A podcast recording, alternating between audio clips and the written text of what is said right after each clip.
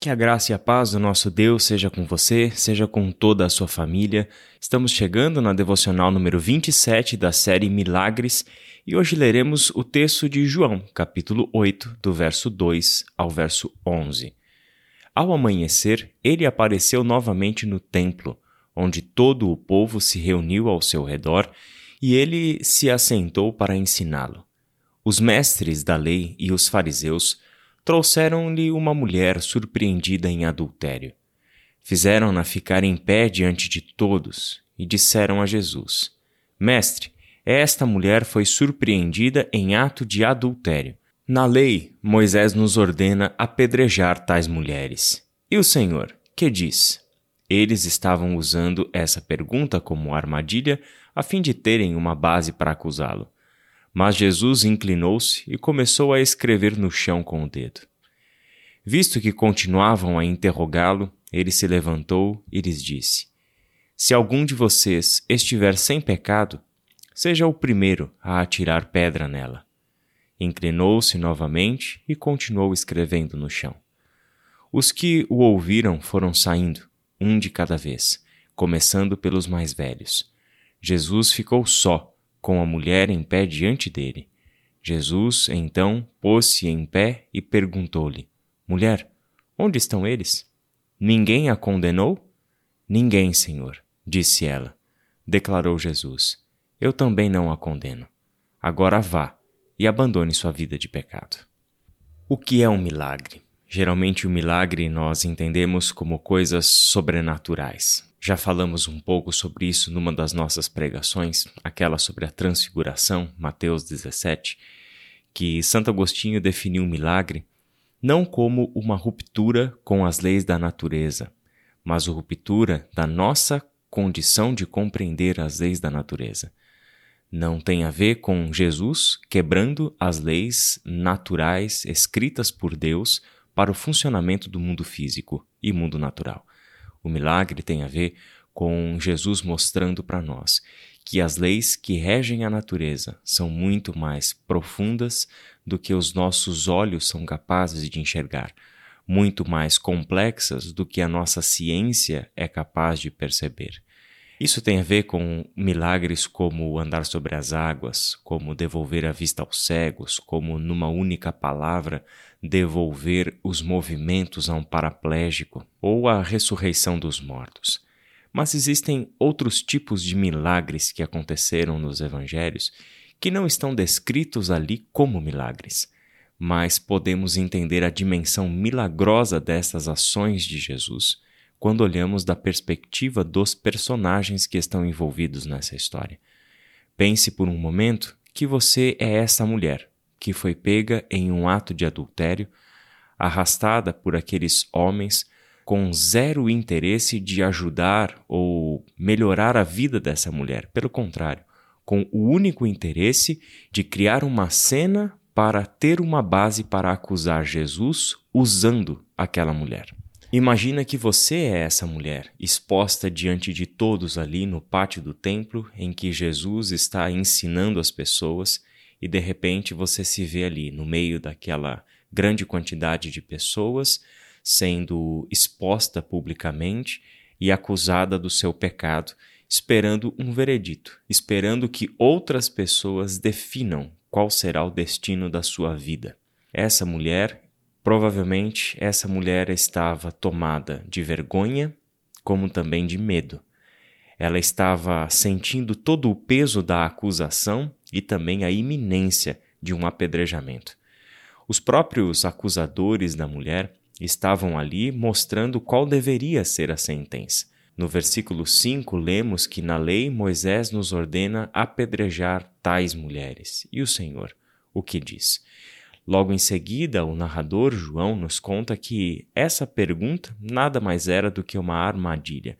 Não havia naqueles acusadores interesse algum de obedecer à lei de Moisés. Pelo contrário, o objetivo deles com toda aquela situação era achar um meio de acusar Jesus. Jesus, por um outro lado, como quem não dá bola para aquela situação, se inclina e começa a escrever no chão com o dedo, sereno, tranquilo, provavelmente até incomodado com aquela situação, com a dureza do coração e principalmente porque ele sabia o porquê aqueles mestres da lei estavam fazendo aquela cena toda. Diante da insistência daqueles homens, Jesus traz uma palavra transformadora. Se algum de vocês estiver sem pecado, seja o primeiro a atirar uma pedra nela. Perceba o que Jesus faz. Ele não revoga a lei. Ele não diz que Moisés está errado na sua lei. Ele não diz que as tradições estão erradas. Adultério continua sendo um ato de pecado. A cobiça continua sendo pecado. A fornicação continua sendo pecado. Nada disso muda. A questão de Jesus é com a postura acusadora. A postura de Jesus é aquela que olha com misericórdia para aquela mulher e olha com julgamento, com um juízo pesado sobre aqueles homens que estavam ali acusando aquela mulher. O pecado da mulher não deixou de ser pecado, mas Jesus quer mostrar que existe pecado em dimensões muito mais abrangentes do que aqueles olhos podiam enxergar. Eles estavam prontos para enxergar o pecado daquela mulher, mas estavam completamente cegos para enxergar o seu próprio pecado. Utilizar a santa e perfeita lei de Deus simplesmente para montar uma armadilha contra uma outra pessoa, simplesmente para achar uma base para acusar Jesus. Aquela mulher, no meio disso tudo, imagino como deve ter se sentido. A reação foram das pedras caindo no chão. Todos eles, começando pelos mais velhos, começaram a ir embora e ninguém acusar aquela mulher. Então Jesus se põe de pé e volta a falar, mas agora com a mulher, e pergunta para ela: Mulher, onde estão os teus acusadores? Onde estão aqueles que trouxeram você aqui e fizeram as acusações a você? Eles não condenaram você? Ninguém, Senhor, disse ela. Bom, com base no critério que Jesus estabeleceu, não o que a lei diz, mas se você tem pecado ou não, se você tem condições morais de julgar uma pessoa ou não, se você está realmente num patamar moral superior aos demais, a ponto de você ver na sua vida uma posição de julgar os demais que estão ao seu redor, de sair por aí encontrando pecadores, de sair por aí encontrando aqueles que se desviaram da fé, sair por aí como se fosse um policial amando de Deus, mas na verdade é um policial amando da sua própria idolatria. Esse era o retrato dos fariseus e mestres da lei no tempo de Jesus, e este continua sendo o retrato de tantos religiosos cristãos evangélicos hoje. O que Jesus diz àquela mulher em seguida foi: Eu também não a condeno. Agora vá e abandone sua vida de pecado. E é com essa fala final de Jesus é que esse texto se torna ainda mais bonito. O único que estava presente diante daquela mulher, que de fato não tinha nenhum pecado, era Jesus. Se existia um homem naquela reunião que poderia acusar aquela mulher e aplicar a sentença da lei àquela mulher, esse homem era Jesus. Mas este homem diz para ela: Eu também não a condeno. Eu também não a condeno. O pecado continua sendo pecado, e havia por parte daquela mulher uma necessidade de mudança. E Jesus criou a possibilidade dessa mudança. E Jesus criou a possibilidade do arrependimento, ofertando graça. É exatamente dessa forma que Deus está respondendo ao pecado humano. Deus não está respondendo ao pecado humano com um juízo sobre os homens, mas responde ao pecado humano com uma oferta de graça. Isso é um ato puro de misericórdia do Deus que é amor.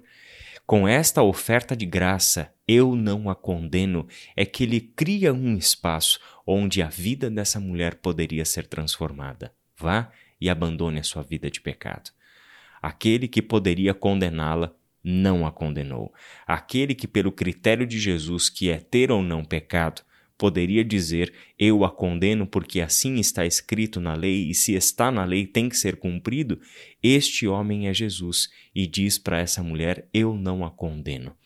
Com base em que Jesus pode fazer essa afirmação? Ele faz isso com base naquilo que ele estava para fazer. Era ele que pouco tempo depois iria para a cruz do Calvário pagar o preço que essa mulher deveria pagar. Mas não apenas o preço dela, mas o preço do pecado de todos nós. E é dessa forma que a primeira carta de João, no capítulo 2, versículo 2, afirma para nós a ação salvadora de Jesus. O texto diz: Ele é a propiciação pelos nossos pecados, e não somente pelos nossos, mas também pelos pecados de todo o mundo. O Cordeiro de Deus foi para a cruz, e este Cordeiro de Deus é o que olha para uma mulher que foi pega em um ato de adultério e diz para ela: Eu não a condeno. Que Deus abençoe o seu dia e a sua reflexão, meu irmão, minha irmã, que você tenha um dia debaixo dessa graça, dessa misericórdia e desse amor.